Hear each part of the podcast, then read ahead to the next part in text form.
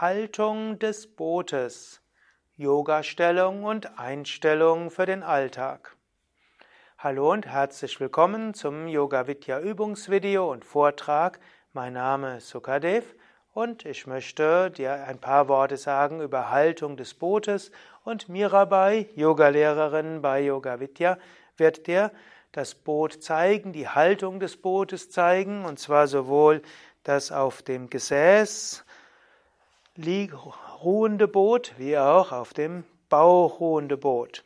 Haltung des Bootes, also auf dem Gesäß, Ausgangslage kann Langsitz sein mit gebeugten Knien und von hier lehnst du dich etwas zurück und hebst dann die Füße hoch, gibst die Arme parallel zum Boden und hältst die Beine in der Luft.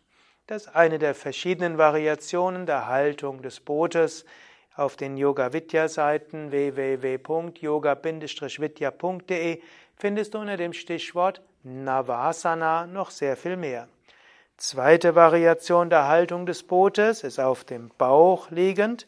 Das Boot auf dem Bauch ist eine Variation von Shalabhasana. Hier wäre die Ausgangslage die Bauchentspannungslage mit Kopf zur Seite, Hände übereinander und Zehen zusammen, Fersen auseinander.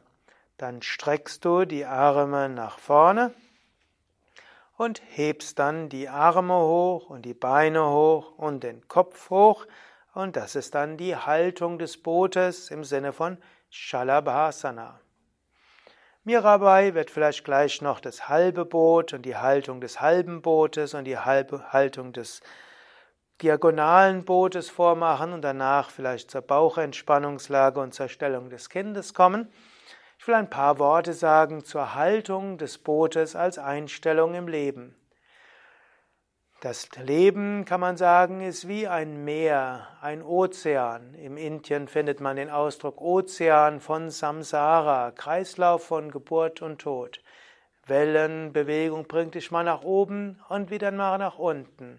Mal ist es ruhiger, mal ist es stürmischer. Der Ozean des Lebens kann ganz unterschiedlich sein. Und wir sind wie ein Boot. Wir fahren durch Verschiedenes hindurch. Mancher werden wir durcheinander gerüttelt, aber durch die spirituelle Praxis, vielleicht durch Gebet, vielleicht durch Mantra, sind wir sicher auf hoher See. Das heißt ja auch manchmal auf hoher See und vor Gericht sind wir ganz in Gottes Hand. Wir können uns in Gottes Hand begeben und durch die Wiederholung eines Mantras sind wir sicher, dass Gottes Hand uns hält. Und dann wollen wir uns nirgendwo festhalten. Das Boot hat nämlich auch eine Bestimmung. Wir wollen zum Hafen kommen. Und der Hafen des Lebens ist die Gottverwirklichung. Und so können wir auch sagen, wir wollen irgendwann zur Gottverwirklichung hinkommen. Und wir haben die Haltung des Bootes, wir fahren immer weiter, hängen irgendwo fest, nehmen alles an, fühlen uns unter dem Schutz des Göttlichen und wissen, irgendwann werden wir im Hafen unseres Lebens ankommen, in Samadhi, Nirvikalpa Samadhi, der Erleuchtung oder spätestens im Tod, wenn wir dann in tiefem Gebet und mit Mantra uns an Gott richten, wird uns die göttliche Gnade zu zur vollen Verwirklichung führen. Ja, soweit zur Haltung des Bootes als Yoga Asana. Danke an Mirabai, die diese Yoga Asanas vorgemacht hat. Danke an Durgadas, unseren Kameramann. Und natürlich danke dir fürs Zuhören und Mitmachen.